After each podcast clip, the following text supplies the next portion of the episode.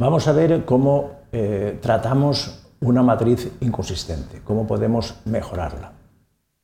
Bien, cuando construimos matrices de comparación eh, pareada a través de las encuestas a los expertos, podemos encontrarnos con casos en que las matrices sean inconsistentes. Pero eh, esa inconsistencia puede ser muy variable. podemos encontrarnos con matrices que eh, sean ligeramente inconsistentes, como en este caso, una matriz 4x4 tendría que tener una consistencia inferior al 9% y tiene una consistencia, en este caso, del 13-23. Podríamos decir que es una matriz ligeramente inconsistente.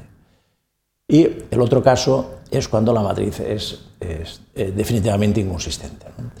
Bien, en el primer caso podemos intentar ver si la matriz, eh, hay algún pequeño error dentro de la matriz y corrigiendo ese pequeño error nos permite pasar a ser consistente. En este segundo caso, donde la matriz es, muy inconsistente, lo mejor es olvidarse de eh, esa información e intentar eh, trabajar con otro experto o volver sobre ese experto mismo y eh, explicarle mejor el sistema a ver si se consiguen matrices consistentes. Vamos a ver el primer caso, cuando una matriz es ligeramente inconsistente.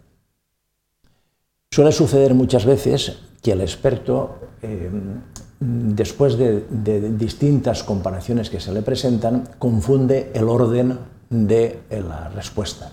Ese sería, por ejemplo, este caso, ¿eh?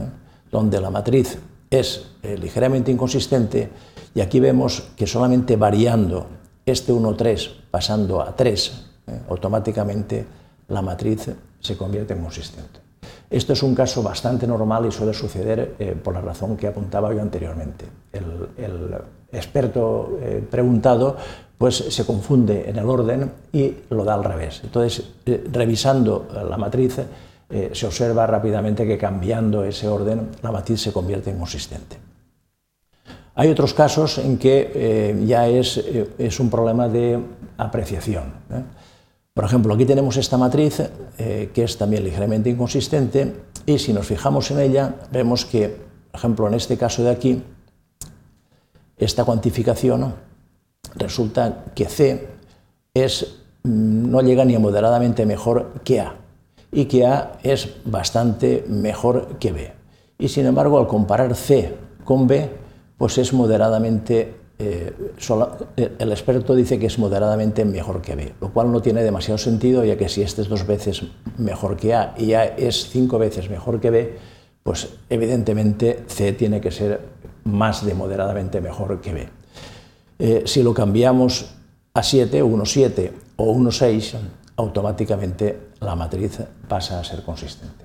Estos son otros de los casos que se suele dar con, con alguna frecuencia y que eh, revisando ligeramente la matriz o revisándola con el experto o diciéndole que la vuelva a revisar él y que vea que hay alguna puntuación que no es correcta, automáticamente eh, el experto se da, se da cuenta de ello y se cambia.